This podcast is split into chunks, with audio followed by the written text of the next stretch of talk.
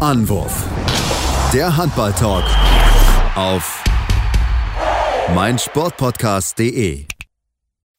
Hallo und herzlich willkommen zu einer neuen Ausgabe von Anwurf, eurem Handball-Talk auf meinsportpodcast.de und auch auf Sportradio. Dort laufen wir jeden Montag von 13 bis 14 Uhr. Und wir haben uns heute wieder eine Stunde lang Zeit genommen, über die wichtigsten Themen im Handballsport zu sprechen, denn so nach und nach ist ja jetzt so diese heiße Vorbereitungsphase, das heißt der Saisonbeginn, er rückt so langsam näher.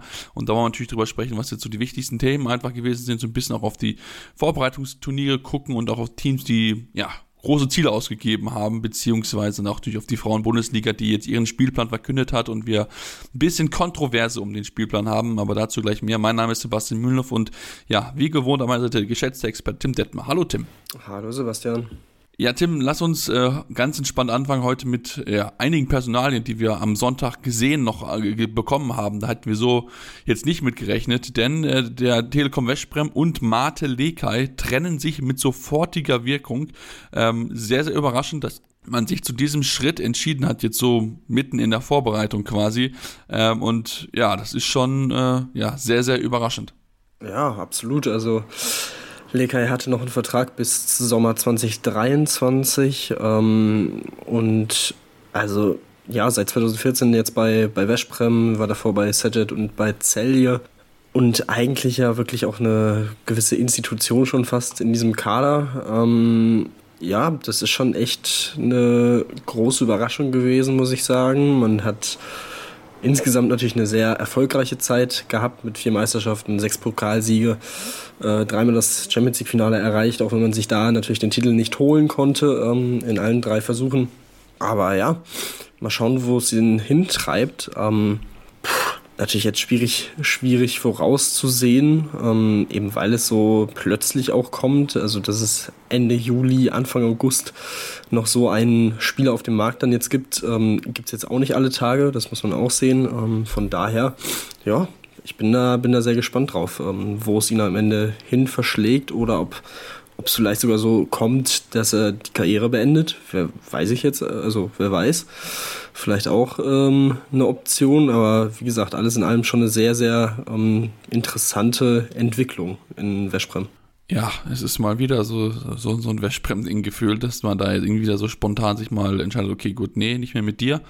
34 Jahre ist ja jetzt alt, sagen wir mal so, als THW Kiel würde ich zumindest drüber nachdenken. Klar, ist vielleicht nicht mehr der Jüngste, aber dann hast du auf jeden Fall jemanden vielleicht für die nächsten zwei, drei Jahre, dann kannst du so ein bisschen diese Zeit überbrücken, wenn so einer Sargosen weggeht, dann wird man auch nicht vergessen, dass Martin Lekai trotz seiner 34 Jahre immer noch ein richtig, richtig guter Spieler ist. Die Frage ist halt, ob er in die Bundesliga möchte oder halt nicht. Ähm, da muss man jetzt mal gucken, was da für Optionen jetzt für ihn auf einmal spontan auftauchen, auch vielleicht zurück nach Serget oder nach Celje die vielleicht auch noch ein Plätzchen frei hätten für ihn, äh, da ja auch gerade Zeljan durchaus ein bisschen ausgerüstet hat in den letzten Tagen mit, mit Dibirov, der mit dabei ist, oder Vuko Boroshan. Also von daher wäre das natürlich nochmal noch mal ein weiterer toller Transfer, den man dort tätigen könnte, zumal er dann auch wirklich entsprechend ablösefrei wäre. Also ähm, ja, schauen wir mal, wo es für ihn hingeht und auch die zweite große Überraschung am Sonntag gewesen ist, dass Ulat Sitzlau Kulesch von Kielce den Verein mit sofortiger Wirkung ebenfalls verlässt. Das hat der 26-Jährige auf Instagram bekannt gegeben. Ähm, hätte nicht gedacht, dass er das ja so ist und ja, jetzt hat er sich aber entschieden, er ist jetzt wieder vertragslos und ähm, ja, man muss halt sagen, auch er ist mit Sicherheit ein Spieler, Tim, der viel Aufmerksamkeit auf sich ziehen wird. Ja, davon kann man ausgehen. Ähm, hat ja auch bei der letzten Europameisterschaft äh, mit Belarus auch auf sich aufmerksam gemacht ähm, und dort ja vor allem mit vielen Toren auf sich aufmerk aufmerksam gemacht. Ähm, jetzt natürlich auch in der vergangenen Saison knapp am Champions League-Titel vorbeigeschrammt im 7-Meter-Werfen gegen Barcelona mit Kielce.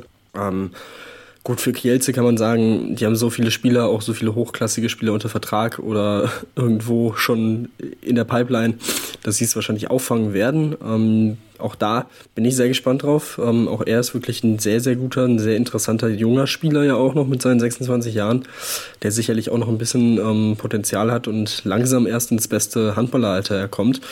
Von daher, ähm, ja, auch da bin ich sehr gespannt drauf, wo es ihn hinzieht ist natürlich jetzt, also irgendwie auch mit der ganzen Situation um Belarus herum, weiß ich nicht, ob man, ob er da irgendwie in die Heimat wieder zurückgeht, ähm, kann ich mir fast schon nicht vorstellen. Aber auch da kommt natürlich so, kommt natürlich irgendwie Zagreb jetzt direkt ähm, in den Vordergrund gefühlt. Ähm, ansonsten weiß ich nicht, äh, gut, Melsung, wer weiß. ähm, ähm, ja, also von daher auch da, wenn wir drauf, ähm, drauf schauen die nächsten Tage und Wochen, wo es ihn dann hin verschlägt. Aber auch da, ähnlich wie bei Lekai, ein sehr, sehr interessanter Spieler, der jetzt Anfang August auf einmal auf dem Markt ist. Und ähm, ich glaube, bei einigen ähm, Verantwortlichen durchaus nochmal so ein bisschen das Grübeln beginnen lässt, ähm, ob man nicht da vielleicht auch nochmal ein bisschen Kontakt aufnimmt.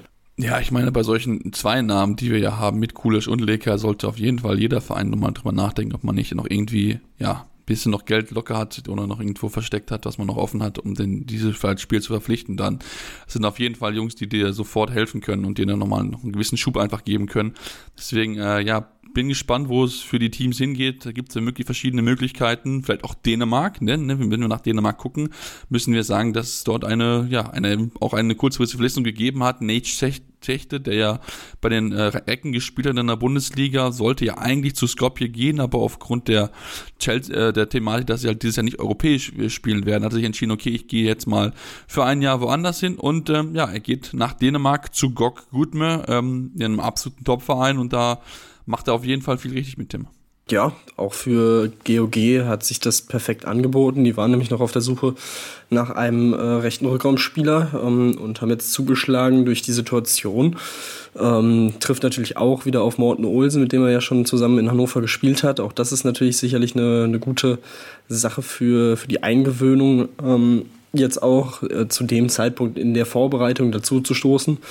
Ähm, am 23. August, also in knapp drei Wochen, geht es für GOG im Supercup dann los gegen Aalborg, ähm, die Vizemeister und Pokalsieger geworden sind. Ähm, also ja, und auch hier natürlich, klar, spielt er jetzt dann Champions League mit GOG. Auch das, wie gesagt, ich bin sehr gespannt, wie er sich auf dem Niveau dann schlägt.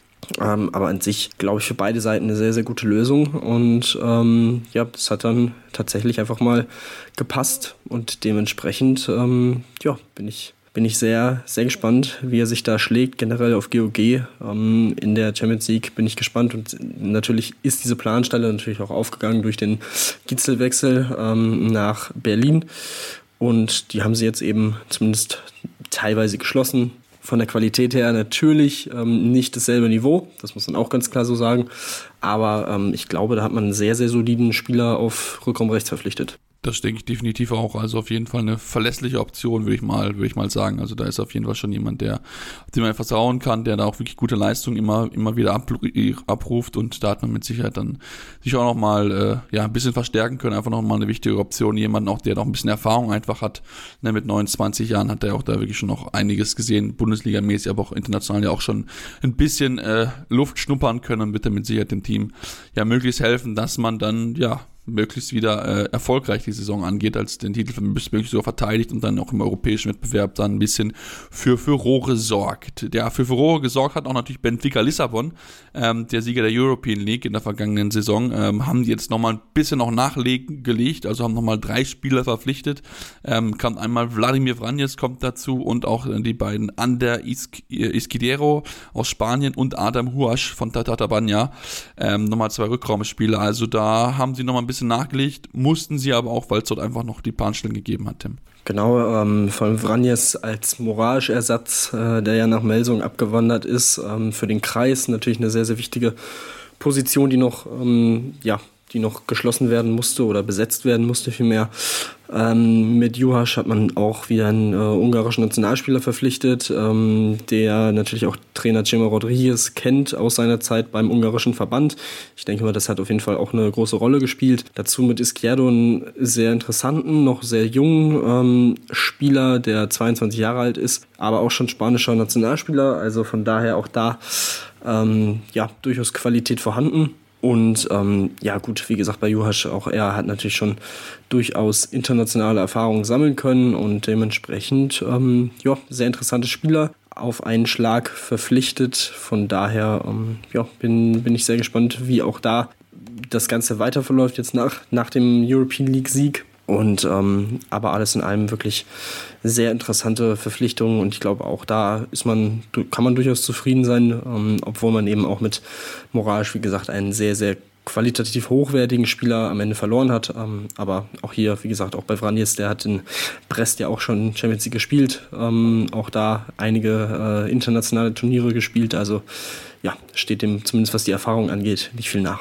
Nee, definitiv nicht. Ich glaube, das kann man ganz, ganz klar so festhalten. Also da haben sie auf jeden Fall äh, spannende Spieler geholt, die dem Verein natürlich helfen sollen, möglichst den Erfolg aus der vergangenen Saison zu wiederholen. Wird natürlich nicht einfach, ähm, gerade natürlich auch, weil so ein gewisses SG Flensburg wird, die European League spielt nächste Saison, aber ähm, sie wollen natürlich mit Sicherheit bestmögliches tun, damit sie wieder diesen Erfolg und natürlich auch national natürlich mit den wirklich auch ja, starken Gegnern auch von Porto und auch Sporting Lissabon natürlich dann mithalten können, um dann, dann auch sich den Meistertitel zu sichern. Dann lass uns dann kurz auch in die Bundesliga kommen für den, den letzten Transfer der vergangenen Woche.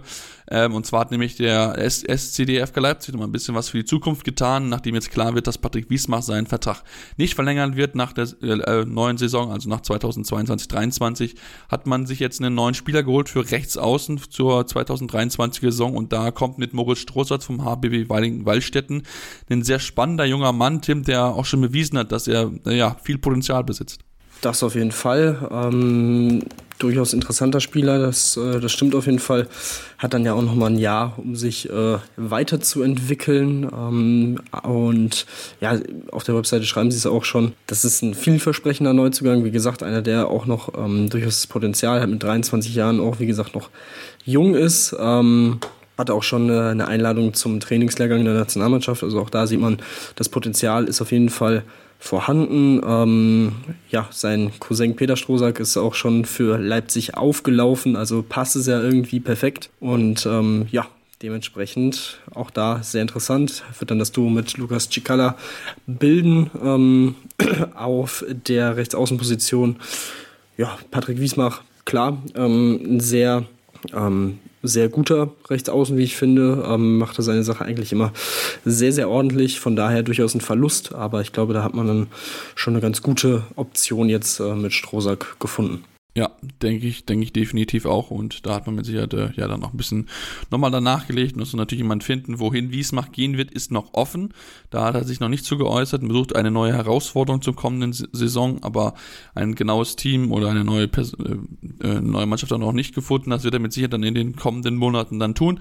Ähm, und äh, ja, dann schauen wir natürlich dann, wo er hingehen wird. Bin ich sehr, sehr gespannt drauf, ähm, was seine nächste Option ist. Als 32er kann ich mir durchaus auch vorstellen, dass es zurück in die Heimat nach Dänemark geht. Ähm, ähm, ist ja jetzt auch nicht so weit weg und ich meine, die Teams haben sich auch in den letzten Jahren wirklich dort sehr, sehr gut entwickelt. Ja, wir machen jetzt eine kurze Pause, kommen wir gleich zurück, besprechen noch viele weitere Themen, auf jeden Fall noch die Bundesliga der Frauen mit dem Spielplan, aber natürlich noch einige andere Geschichten wie Nationalmannschaften, deswegen bleibt dran hier bei Anruf, eurem Handball-Talk.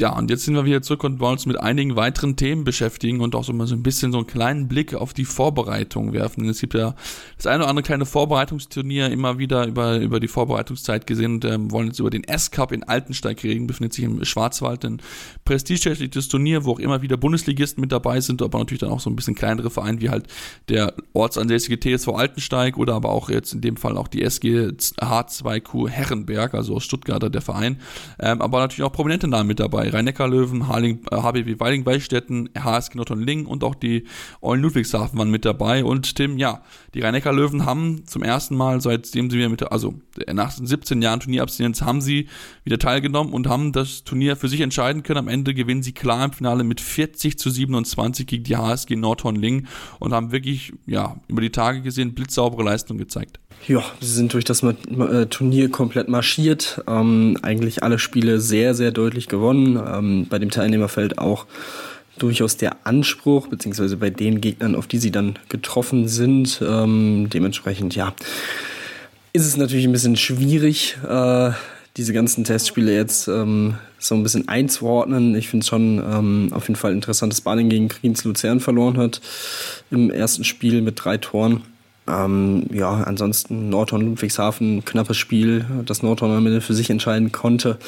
Ähm, vielleicht auch interessant, was, den, äh, was die zweite Liga angeht. Ansonsten, ja, das Nordhorn gegen Stuttgart gewinnt, sicherlich auch nicht uninteressant, aber alles in allem muss man festhalten, es sind halt auch nur Testspiele, ähm, noch nicht so für zu viel hineininterpretieren. Die meisten Teams sind jetzt auch noch nicht so lange in der Vorbereitung ähm, und es sind ja auch noch drei Wochen bis zum Saisonstart oder vier Wochen. Also von daher, ja, ein bisschen ja, äh, als Einordnung dazu gesagt, aber ansonsten natürlich ein sehr äh, wie du schon gesagt hast, prestigeträchtiges Turnier, das ja durchaus äh, über die Grenzen auch der, des Südens bekannt ist oder Südwestens.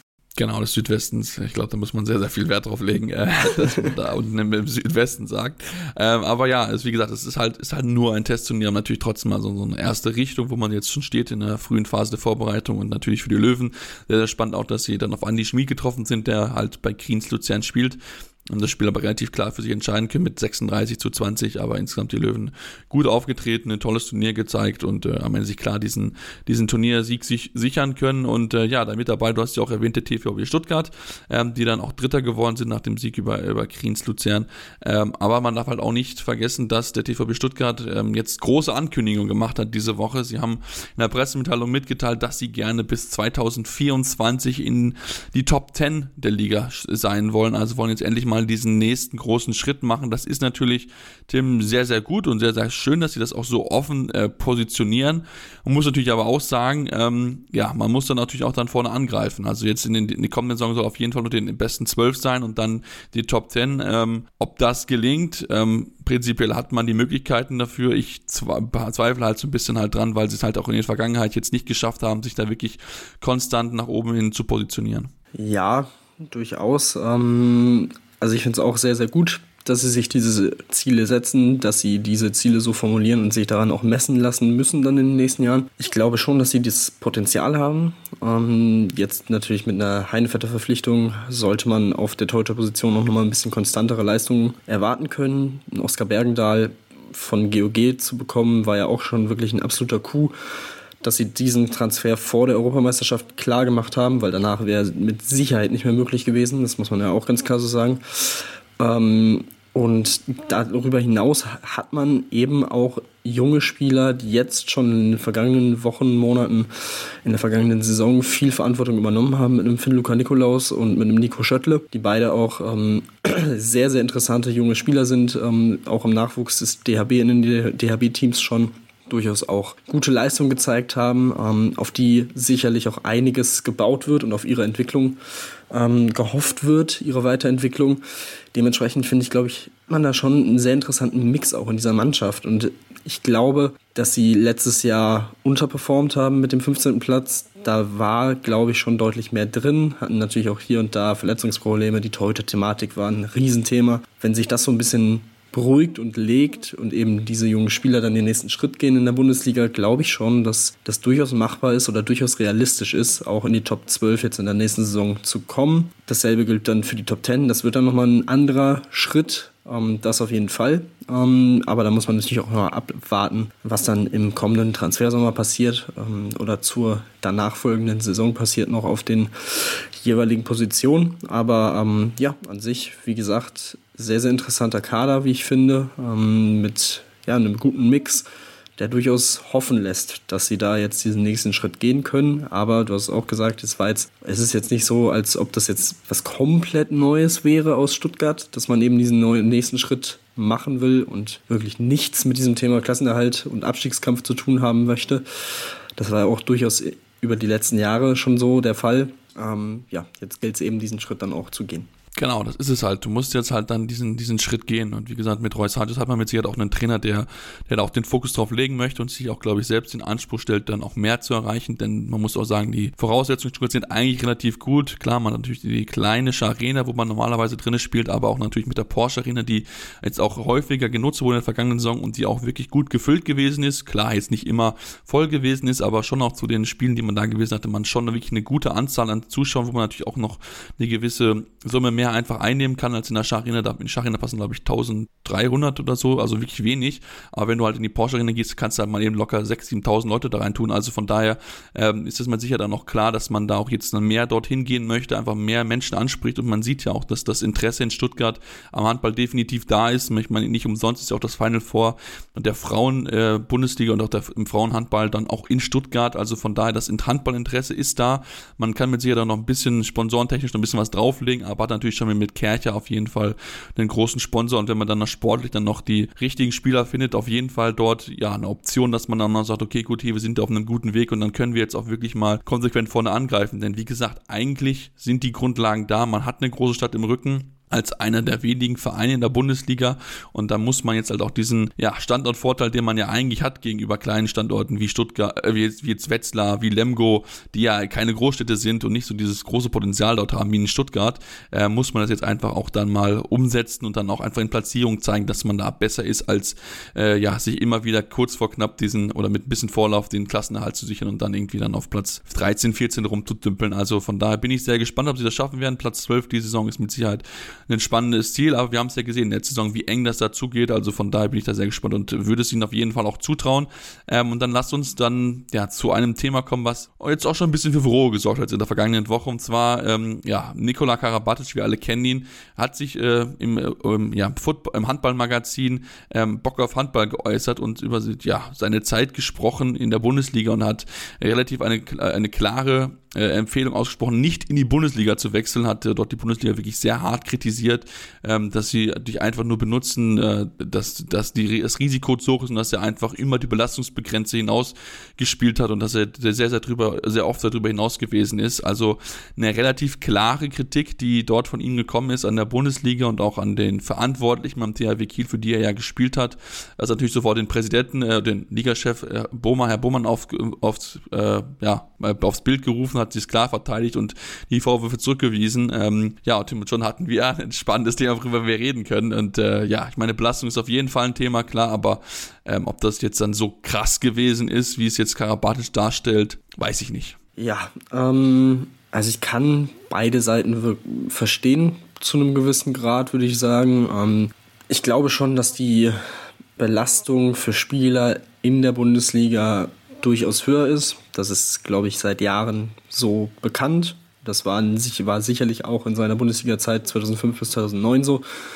Ähm, aber wie auch Frank Bohmann durchaus richtig anmerkt, ist das dann teilweise einfach auch, ich würde sagen, zwei Sachen geschuldet. Zum einen der Wettbewerbsfähigkeit der Bundesliga, dass du eben wir sagen es auch immer wieder, es ist nicht umsonst die stärkste Liga der Welt, ähm, weil eben auch an einem guten Tag der 18. gut und gerne mal gegen den ersten, zweiten oder dritten gewinnen kann oder den über 55 Minuten absolut triezen kann und wo du wirklich alles raushauen musst in fast jedem Spiel. Und das ist nun mal in 95 Prozent der anderen europäischen Ligen nicht so. Also Frankreich vielleicht noch annähernd, aber auch da würde ich sagen, ab Platz 10 geht da schon ein gewiss, ist da schon ein gewisses Gefälle. Ansonsten sind die meisten Ligen einfach Ligen von ein bis vielleicht drei Teams, die wirklich gut sind. Oder du hast Playoff-Modelle wie in äh, Dänemark zum Beispiel. So, wo das Ganze halt eben in der irregulären Saison auch nochmal ein, anderen, ein anderes Ding ist. So.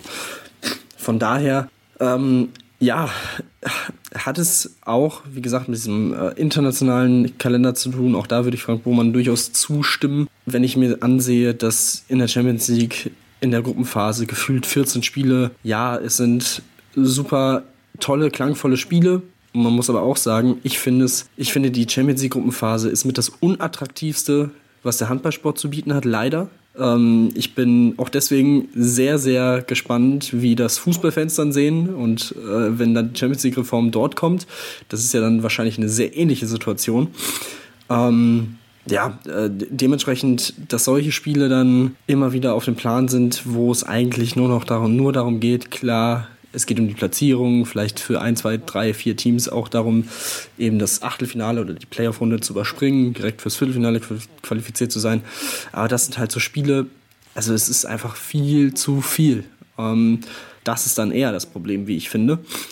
Aber wenn man das dann ändern würde, dann würde man sich natürlich auch wieder beschweren, weil ja, dann haben ja die Teams aus, keine Ahnung, also Barca, Kielce etc., haben dann ja nur drei, vier wichtige Spiele im Jahr, bla bla bla und so weiter. Es ist ein sehr, sehr interessantes Thema. Ähm, wie gesagt, ich kann durchaus beide Seiten verstehen. Ich glaube auch, dass die Belastung in der Bundesliga wirklich sehr hoch ist. Das hat aber auch damit zu tun, zum Beispiel mit, äh, wenn man auf Flensburg guckt, auf Nord nordeuropäische Spieler, die auch bei internationalen Turnieren natürlich gefühlt immer irgendwie im Viertel-Halbfinale dabei sind, dementsprechend lang im Januar dann auch dabei sind oder bei Olympischen Spielen im August. Ähm, auch das darf man dann nicht vergessen. Also es sind mehrere Faktoren und eben nicht nur der Spielplan der HBL und die Größe der HBL oder sonstiges, finde ich. Ja, da bin ich definitiv bei dir bei einigen Dingen. Ähm, wir machen jetzt eine kurze Pause und sprechen gleich noch ein bisschen weiter drüber, denn das ist mit Sicherheit ein sehr, sehr heikles Thema auf jeden Fall. Und äh, da wollen wir natürlich noch auch über weitere Themen sprechen, Nationalmannschaft oder auch natürlich die Frauen-Bundesliga mit dem neuen Spielplan. Also deswegen bleibt dran hier bei Anwurf, eurem Handball-Talk. Ja, und jetzt sind wir zurück und wollen natürlich noch ein bisschen auf das eingehen, was äh, Nikola Karamatic gesagt hat und dann bin ich auch ein bisschen meinen Senf zu geben, denn Tim, ich bin prinzipiell bei dir, dass die Champions League in der Form mit diesen ja vielen Gruppen äh, Gruppenspielen eigentlich prinzipiell ja an den Spiel von den Spielen her durchaus interessant ist, aber eigentlich natürlich ist es ja relativ klar. Also ich finde, dass man da auch eher auf auf Vierergruppen gehen sollte, weil das Potenzial hat man auf jeden Fall und ja, mein Gott, dann haben halt die großen Top-Teams halt nicht immer ihre großen Highlight-Spiele gegen jedes Team, das du halt dann auch normalerweise im Viertelfinale oder so sehen würdest. Aber es ist halt einfach so, ähm, wenn du halt, da musst du halt, müssen halt auch die Nationalverbände dann halt auch mal was investieren, damit dann auch die nationalen Ligen vielleicht dann auch einfach nochmal eine Schippe drauflegen. Denn es kann ja nicht sein, dass die Haupteinnahmequelle auch wenn es beim Fußball ja genauso ist, äh, dann nur, der, nur die Champions League ist. Also da finde ich, ähm, sind dann auch einfach viel mehr für mich die Ligen gefragt, dass man den nationalen Wettbewerb einfach interessanter macht, sodass man dann auch den Champion, die Champions League dann auch in der Sinne interessanter macht, dass man halt dann auch wirklich Vierergruppen macht, dass man dann auch wirklich dann auch eine spannende Runde einfach hat mit Viertelfinale, Halbfinale, äh, mit Achtelfinale vielleicht auch sogar noch mit dabei. Also von daher finde ich, dass man da auf jeden Fall mal drüber nachdenken sollte. Aber ähm, wir haben es ja auch gehört vor einigen Wochen, als wir über das Thema gesprochen haben, dass die ja, Vereine sehr, sehr zufrieden sind mit der aktuellen Champions League-Reform. Also von daher glaube ich nicht, dass wir da eine große Änderung sehen. Ähm, und dann natürlich Bundesliga ist dann halt einfach so mit 18, 18 äh, Teams hast du natürlich dann auch mit Abstand die meisten in Europa, denn andere äh, Ligen haben ja vielleicht mal 14 Mannschaften, aber das ist auch schon das höchste der Gefühle und das natürlich dann auch aufgrund der ja fehlenden Qualität teilweise in den in den jeweiligen Ligen natürlich auch nicht verwunderlich, dass dann auch einfach dann Top-Spieler sich, wenn sie nach Barcelona gehen, dann einfach auch ja, zehn Spiele ausruhen können, weil sie halt wissen, okay, gut, wir spielen halt heute gegen, gegen Mannschaften, die gegen Abstieg spielen, ach, die schießen wir halt sowieso mit 30 Tonnen auf der Halle, da muss ich ja jetzt nicht 100% Vollgas geben, sondern bräuchten ja 70%, um den hier mit, mit 20 Tonnen aus der Halle zu knallen. Das ist ähm, natürlich eigentlich schade ähm, und da sind auch, finde ich, vor allen Dingen die Nationalverbände beziehungsweise auch die nationalen Ligen gefordert, um dieses Com äh, Competition-Level einfach hochzuheben. Ähm, aber das kann natürlich jetzt ist dann in dem Sinne so ein kleiner Nachteil für die Bundesliga beziehungsweise eigentlich ein massiver Vorteil, denn wie gesagt, sie ist enorm spannend, aber ähm, natürlich da sind einfach die Belastungen einfach für Spieler, die auch gerade aus dem Ausland kommen, wie halt ein Karabatic, dann natürlich auch einfach ungewohnt, weil du einfach das nicht gewohnt bist, dass du in jedem Spiel 100% geben musst, um das Spiel zu gewinnen. Also von daher, ähm, ja, es gibt Argumente für beide Seiten. Man kann auch prinzipiell wahrscheinlich noch ein bisschen da was, äh, was ja, versuchen zu ändern im Spielplan. Wir hatten es ja auch schon mit Mike Machulla, der gesagt hat, okay, hey, wir können auch alle jede Woche zweimal spielen. Das ist eigentlich jetzt nicht so schlimm, aber uns dann vielleicht wirklich mal eine längere Pause einfach von vier, fünf Wochen im Sommer geben, wo wir wirklich einfach mal komplett die Energiereserven auffüllen können. Also von daher, ähm, ja, ich kann irgendwie ein bisschen beide verstehen, aber ich finde, ähm, man muss halt einfach sagen, die Bundesliga ist einfach die stärkste, weil sie halt einfach diese Qualität einfach hat, dass sie einfach in jedem Spiel jeder schlagen kann. Und das haben halt andere Ligen einfach einfach nicht. Und das ist jetzt, ähm, jetzt kein Problem der Bundesliga, sondern das ist eigentlich der Problem der anderen Nationen. Ja, das, äh, das sehe ich, sehe ich ähnlich. Also, wie gesagt, das, das deckt sich ja auch. Wie gesagt, ähm, vor allem in der Breite sind andere Ligen oder ist keine andere Liga in Europa, sagen wir es so, so aufgestellt wie die deutsche Liga. Und das ist dann halt auf der einen Seite natürlich ein Vorteil für das Produkt Bundesliga, für die Medien, für die TV-Verträge und so weiter und so fort. Und sehr schön für, für die Fans natürlich auch. Aber was diese absolute Spitzenklasse angeht, das haben wir die letzten Jahre jetzt auch gesehen in der Champions League, vor allem in der Champions League, ist es halt durchaus auch ein Nachteil für die Bundesliga. Ähm, ja, von daher, aber gut.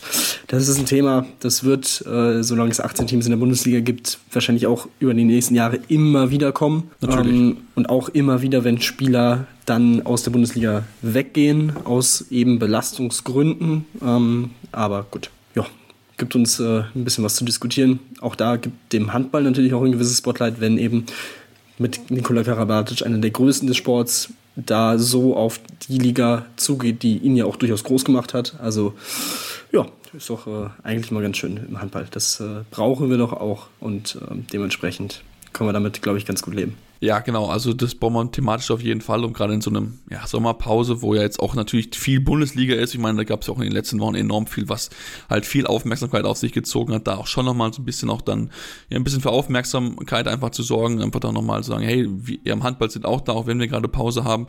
Ähm, aber wie gesagt, natürlich die Diskussion ist eine ewige, die wir bereits führen und die wird auch wahrscheinlich nie aufhören, immer wieder. Wir haben es ja auch schon mehrfach auch besprochen gehabt, jetzt mit Sargosen, der ja zum Beispiel auch weggeht, mit Kolstadt, nach Kolstadt einfach. Da gibt es einfach immer wieder diese dieses Thema mit den Belastungen und da wird uns mit Sicherheit auch noch viele, viele weitere Jahre einfach mit beschäftigen. Dann lass uns jetzt mal weg vom Thema Clubhandball erstmal jetzt kommen und dann den Blick werfen auf die deutschen Jugendmannschaften. Wir hatten es ja angekündigt, dass die deutschen äh, ja, Jugendmannschaften aktiv sind bei dem European äh, Olympischen Festival, wo sie mit dabei gewesen sind. Und Tim, da ist es aus deutscher Sicht durchaus erfolgreich gelaufen. Die Herren haben das Turnier für sich entscheiden können, äh, haben das Spiel knapp gewinnen können gegen Dänemark und sich am Ende den Sieg gesichert. Genau, ja. Ähm, beim AOF Gold für die männliche U17-Nationalmannschaft im slowakischen Banska Bystrika ähm, gegen Dänemark mit 29 zu 28 gewonnen. Ähm, in einem wirklich absoluten Krimi. Ähm, das war ein sehr, sehr schönes Spiel. Ähm, die deutsche Mannschaft hat sich nicht aus der Ruhe bringen lassen, obwohl sie zum Beispiel bis zur 40. Minute nicht in Führung gegangen ist. Ähm, ab der 50. war es dann wirklich ein absolutes Hin und Her. Dänemark ging 26, 25 in Führung. Ähm, also ja, aufgrund von der Unterzahlsituation der deutschen Mannschaft man blieb aber ruhig und konnte das Spiel dann doch noch drehen. Und ähm, ja, das war schon echt ein sehr, sehr starkes Turnier. Ähm, sehr, sehr cool, dass die Jungs das Ding gewonnen haben. Auf der anderen Seite äh, die weibliche U17 ist am Ende ganz, ganz knapp an der Medaille vorbeigeschrammt. Ähm, trotzdem auch sie haben wirklich ein super Turnier gespielt. Am Ende mit äh, 23 zu 28 das Spiel Platz 3 leider verloren. Ähm, und ja, aber auch da wirklich eine sehr, sehr gute Leistung über die, äh, über die Woche. Auch das muss man ja sagen. Das war ja wirklich auch da innerhalb von sieben Tagen, glaube ich, fünf Spiele ähm, für die Teams, die jetzt am Ende noch dabei waren.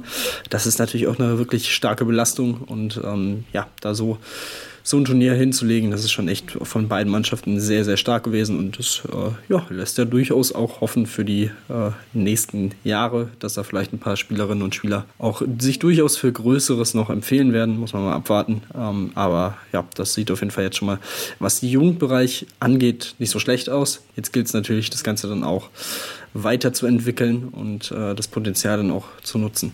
Ja, definitiv. Also ich meine, wenn du als, als Frauenmannschaft dann knapp gegen Dänemark verlierst und dann auch gegen Norwegen, dann, obwohl du eigentlich in der Vorrunde gewonnen hattest, dann auch noch mit, nochmal mit fünf Toren knapp verlierst, ist dann natürlich schade, aber natürlich trotzdem zeigt es auch, dass man da auf jeden Fall mithalten kann, hat auch immerhin die Gruppe gewinnen können. Äh, mit, mit Mannschaften wie Norwegen, Kroatien und äh, Montenegro hat man da wirklich auch dann den, ja, schon auch mal beweisen können, dass man es auf jeden Fall drauf hat und die Jungs sowieso, also wirklich tolles Turnier von Beginn an. Ähm, Tim Gömmel, bester Werfer des Turniers geworden mit 35 Buden, also von daher, ähm, da da gab es auf jeden Fall positive Erlebnisse für die deutsche Mannschaft, auch wenn es natürlich dann knapp gewesen ist. Aber auch das ist natürlich auch mal wichtig, solche Erfolge zu feiern. Das gibt Selbstvertrauen und ist natürlich auch da ganz, ganz wichtig, wenn man Richtung Männer-Handball dann gehen möchte, wovon es ja mit Sicherheit auch einige Jungs gibt in dem Team, die dann von träumen, Bundesliga dann auch später dann Männernationalmannschaft zu spielen, ähm, dass man halt solche Erfahrungen mitnimmt und dann halt weiß, okay, gut, ne, wir können halt auch in wichtigen Situationen halt gegen große Nationen, wie es halt auch Dänemark in dem Fall natürlich ist, einfach auch gewinnen, einfach mithalten und da auch Siege feiern feiern. Ja, wenn wir auch diese U17 äh, sprechen, die ja dabei gewesen ist beim äh, Europäischen Olympischen Fe Jugendfestival, müssen wir natürlich dann auch über die U18 sprechen, die ja dann auch ähm, bei der Weltmeisterschaft angetreten ist, der Frauen. Ähm, und ja, da gab es dann auch schon an dem Samstag das erste Spiel direkt. Und was soll man sagen, Tim? Das hat sehr, sehr gut funktioniert. 39 zu 18 gegen, Slo äh, gegen die Slowakei gewonnen. Also da wirklich einen standesgemäßen Sieg eingefahren. Ja, das Team hat äh, knapp 20 Minuten gebraucht, um sich ein bisschen einzufinden im Turnier. Ähm, bis dahin war es wirklich ein sehr ausgeglichenes Spiel. Ähm, man hatte schon hier und da ganz gute Chancen sich auch herausgespielt. Das war noch so ein bisschen, oder das hatte ein bisschen das Glück im Abschluss gefehlt. Ähm, dann kamen nach 20 Minuten Nike Kühne und Mathilda Ehlert rein und das war schon sehr interessant zu sehen, wie ähm, wie die beiden das Spiel an sich gerissen haben und dann wirklich für so einen gewissen Umschwung gesorgt haben. Ich glaube, bis zur Pause gab es dann einen 8 zu 1 Lauf, ähm, der dann das erste Mal so ein bisschen die Weichen auf Sieg gestellt hat. Ähm, zur Pause lag man dann schon mit fünf Toren vorne und auch danach in der zweiten Halbzeit, also ging es munter weiter mit einem 11 zu 3 Lauf bis zur 45. Minute nach der Pause und ja, ab da war es dann wirklich entschieden. Ähm, alles in allem, glaube ich, ein Spiel, auf dem man gut aufbauen kann. Ähm, jetzt folgt am heutigen Montag das zweite Spiel gegen Südkorea, die ihr erstes Spiel gegen die Schweiz gewonnen haben mit vier Toren. Ähm, also auch ein sehr unangenehmer Gegner. Ähm, ein Gegner, den man so natürlich auch eher seltener trifft. Ähm, man konnte sich das Spiel vorher ansehen und hat natürlich auch das Videostudium nutzen können jetzt in, in den letzten Tagen, beziehungsweise vor allem natürlich gestern am spielfreien Tag. Und ähm, ja, dann schauen wir mal, wie sich das entwickelt. Das Ganze 16.10 Uhr heute auf handball.net im Videocenter zu sehen. Auch da alle Spiele der deutschen Mannschaft live und kostenlos. Ähm, dementsprechend ja, kann man sich das auf jeden Fall gut angucken. Wie gesagt, auch da gab es ja vorher das Thema mit dem äh, neuen Ball, mit dem harzfreien Ball, der ja genutzt wird für dieses Turnier. Ähm, ich denke, ja, alle Diskussionen sollten da jetzt auch bei den Teams erstmal ein bisschen runtergefahren werden. Es gilt ja für alle dasselbe. Natürlich ist es dann auch durchaus ähm, ja, durchaus schwierig. Ähm, jetzt nach der Vorbereitung, also die Spielerinnen waren ja auch schon bei ihren Clubs jetzt natürlich wieder in der Saisonvorbereitung die letzten Wochen, ähm, sich da wahrscheinlich nochmal umzugewöhnen. Aber ähm, ja, ich glaube, das, das sollte dann auch nach dem ersten und zweiten Spiel dann ad acta gelegt werden und dann äh, ja kein allzu großes Thema mehr sein. Mal gucken, wie dann nach dem Turnier das Fazit sein wird. Ähm, wenn man ehrlich ist, das Fazit sowohl bei Molten, die den Ball stellen, als auch bei der ERF kann man wahrscheinlich die Uhr nachstellen, wird sehr positiv sein. ähm, also alles andere wird mich, wird mich äh, überraschen. Von daher, ja, schauen wir mal, äh, ob man da vielleicht nochmal irgendwie an eine Spielerin rankommt, äh, die da vielleicht ein bisschen offener drüber reden möchte. Ähm, aber ja, schauen wir mal, wie sich das so wie sich das so verhält in den nächsten Wochen. Aber wie gesagt, die Mannschaft ähm, letztes Jahr ja Vize-Europameisterin geworden ähm, bei der U17 EM. Dementsprechend auch in diesem Turnier wieder äh, durchaus im erweiterten Favoritenkreis und haben durchaus den Anspruch, um die Medaille mitzuspielen. Und ähm, ja, 13 Spielerinnen aus dem letzten Jahr sind auch wieder dabei. Dementsprechend, äh, ja, bin ich sehr gespannt drauf, wie, wie sie jetzt durch das Turnier so kommen. Definitiv schauen wir auf jeden Fall ganz, ganz genau drauf, wie das aussehen wird und äh, wollen natürlich noch ein, zwei Ergebnisse vielleicht auf jeden Fall ernennen, denn wir müssen sagen, dass Ägypten äh, relativ gut gestartet ist. Äh, klar, ein standesgemäßen Sieg gegen, äh, äh, gegen Kasachstan, aber dass sie mit zwei Toren gegen Kroatien gewinnen am ersten Spieltag war schon ein bisschen überraschend, denn Ägypten ist jetzt nicht unbedingt als äh, starke Nation im Frauenhandball bekannt.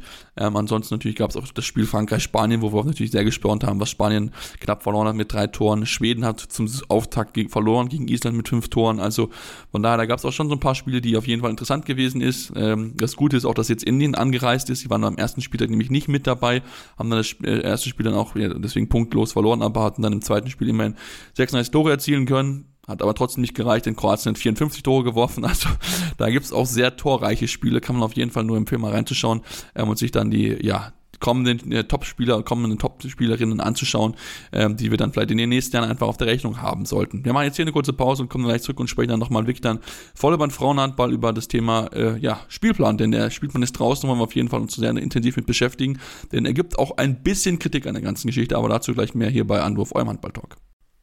Ja, und jetzt sind wir zurück und besprechen ähm, ja, ein bisschen weitere Themen und ähm, wir haben uns letzte Woche gefragt nach der Aufnahme, wann kommt eigentlich der Spielplan raus der Frauen-Bundesliga und äh, ja, was war? Wenige Stunden später kriegten wir die Nachricht, der Spielplan ist raus der Frauen-Bundesliga und äh, ja, wir wissen jetzt, wann es losgeht. 7.9. Jetzt schon mal ganz fett markieren im, äh, im, äh, im Kalender, denn dort ist das erste Spiel. Sachsen-Zwickau empfängt den Meister aus Bietigheim ähm, und dann geht's dann richtig los, dann so bis Ende Oktober, bevor es dann natürlich dann mit mit dem großen Turnier weitergeht, denn das ist ja in diesem Jahr vorgezogen aufgrund der Fußball-WM, die ja im November, dann im Dezember stattfinden wird. Ähm, und deswegen haben wir sich entschieden, ein bisschen nach vorne zu ziehen. Ähm, insgesamt, Tim, natürlich äh, sind wir, freuen wir uns natürlich schon mega drauf, denn auch schon am ersten Spiel, da gibt es schon wirklich das ein oder andere durchaus brisante Spiel, Buxtehude zum Beispiel gegen die HSG Blomberg-Lippe, was mit Sicherheit ein sehr, sehr spannendes Duell sein wird. Ähm, und auch der Aufsteiger Weibling hat direkt ein Derby mitgespielt gegen Neckar-Sulm, also von da gibt es tolle Spiele direkt zum Auftakt. Ja, das, äh, das kann man auf jeden Fall so sagen. Dann auch äh, am zweiten Spieltag direkt Bietigheim gegen Weiblingen. Äh, natürlich auch ein sehr interessantes Duell, vor allem wenn man weiß, dass mit äh, bei Weiblingen natürlich auch ein paar Spielerinnen mit Bietigheim Vergangenheit oder aus der Jugend von Bietigheim dabei sind, jetzt mittlerweile im Kader. Das äh, dürfte sehr interessant werden. Ähm, wie gesagt, auch für, für Neckarsulm. äh, am zweiten Spieltag gegen Dortmund, am dritten Spieltag in Bietigheim. Ähm, da wird man auch relativ schnell schon sehen, wo man mit diesem neuen Kader und mit dem neuen Team ähm, stehen wird und welche Ansprüche man vielleicht für die Saison dann auch wirklich schon anmelden kann. Ähm, ja, dementsprechend, das wird auf jeden Fall ein sehr, sehr schöner Saisonstart, wie ich finde. Und äh, da kann man sich auf jeden Fall schon drauf freuen. Ja, definitiv. Auch Blomberg hat es auch nicht so ganz einfach nach dem Buxud am ersten Spieltag. Ab muss man am zweiten Spieltag empfängt man dann Metzing. Also von daher ist das auch echt, äh, ja, echt eine Herausforderung, die sie dann auch dann haben. Am fünften Spieltag müssen sie dann zu Bietigheim. Also auch da sind auch dann die, die Blombergerinnen dann relativ schnell gefordert und werden auch relativ schnell wissen, okay, wo, wo stehen sie denn aktuell? Zwischendrin haben sie noch die Spiele gegen Sachsen-Zwickau und Weibling, was dann noch einfachere Spiele sind. Ähm, aber natürlich natürlich trotzdem ist das auf jeden Fall schon mal direkt früh da. Wichtige, ja, Härteproben, die man einfach hat und die man einfach bekommt. Und ähm, ja, sind wir mal sehr, sehr gespannt. Mich wundert, dass sie nur fünf Spieltage hinbekommen bis zu dieser Pause. Ähm, kann es nicht ganz verstehen, warum man dieses Wochenende 15., 16.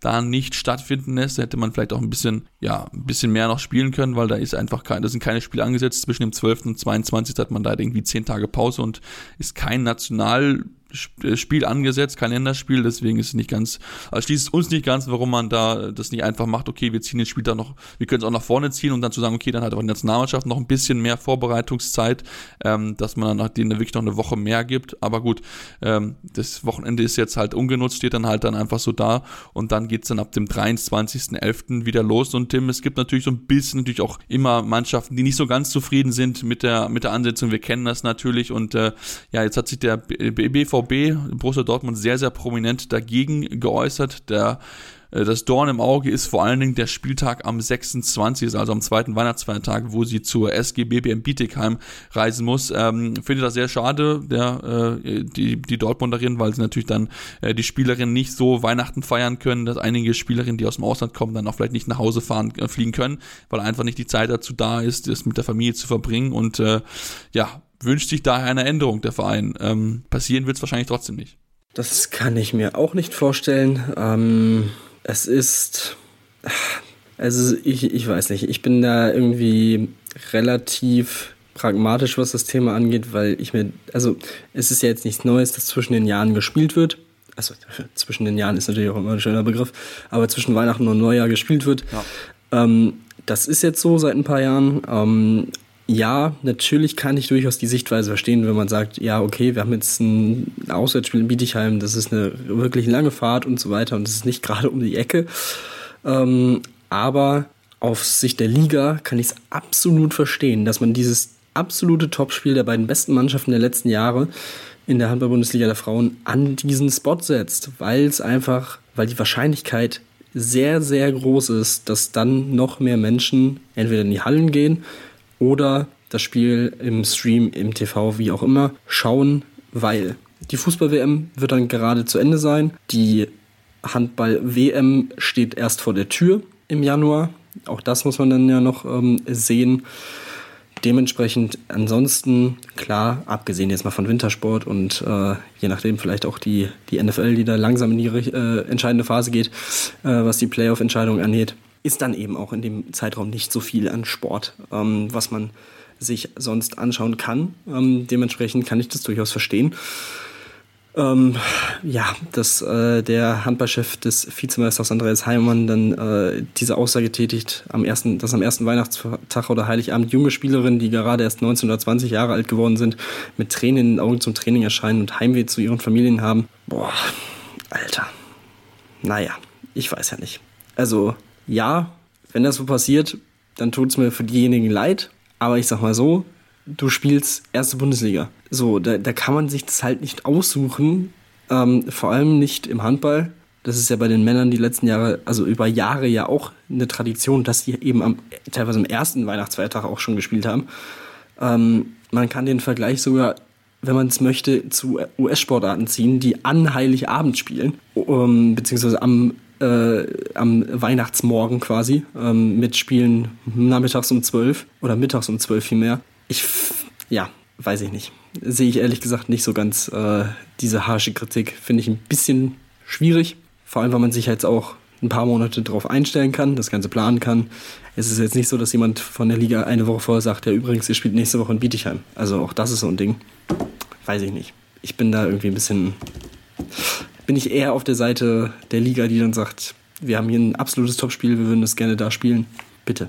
Ja, also ich habe da nichts, nichts gegenzusetzen. Also natürlich ist es einfach so, dass so einfach zwischen den äh, zwischen Weihnachten und Neujahr, da ist halt nicht viel Sport und das ist halt einfach eine Lücke, die man natürlich schließen kann. Klar, okay, du hast auch den Boxing Day, den du halt nicht vergessen darfst, aber wenn du halt auf einem hohen Niveau Handball spielen musst, dann ist es leider so, dann musst du dann halt auch ein bisschen mit Einschränkungen leben. Und natürlich ist es einfach so eine Zeit, wo du dann natürlich am liebsten natürlich mit deiner Familie verbringen möchtest. Klar, auch gerade natürlich wegen dieser ganzen Corona-Zeiten in der Vergangenheit, da ist vielleicht dann noch ein bisschen, noch ein bisschen eher die, die, ja, die Liebe zur Familie und dann noch die Zeit mit ihnen am Weihnachten zu verbringen, natürlich da, aber ähm, es ist halt einfach so, wir sind in einer Sportart, die professionell sein möchte die zwar es noch nicht ist, ne, das muss man auch nicht vergessen, da sind noch viele Amateurhandballerinnen mit dabei, die nebenbei noch einen Beruf haben, aber die es halt gerne sein wollen und dann muss man dann halt auch dann auch ein bisschen bereit sein und ich finde, äh, also persönlich würde ich jetzt sagen, okay, das ist jetzt ein bisschen überdramatisiert. Ich kenne natürlich, weiß jetzt natürlich nicht genau, wie das jeweils dann vor Ort aussieht, ob dann die mit Tränen dann zurückkommen.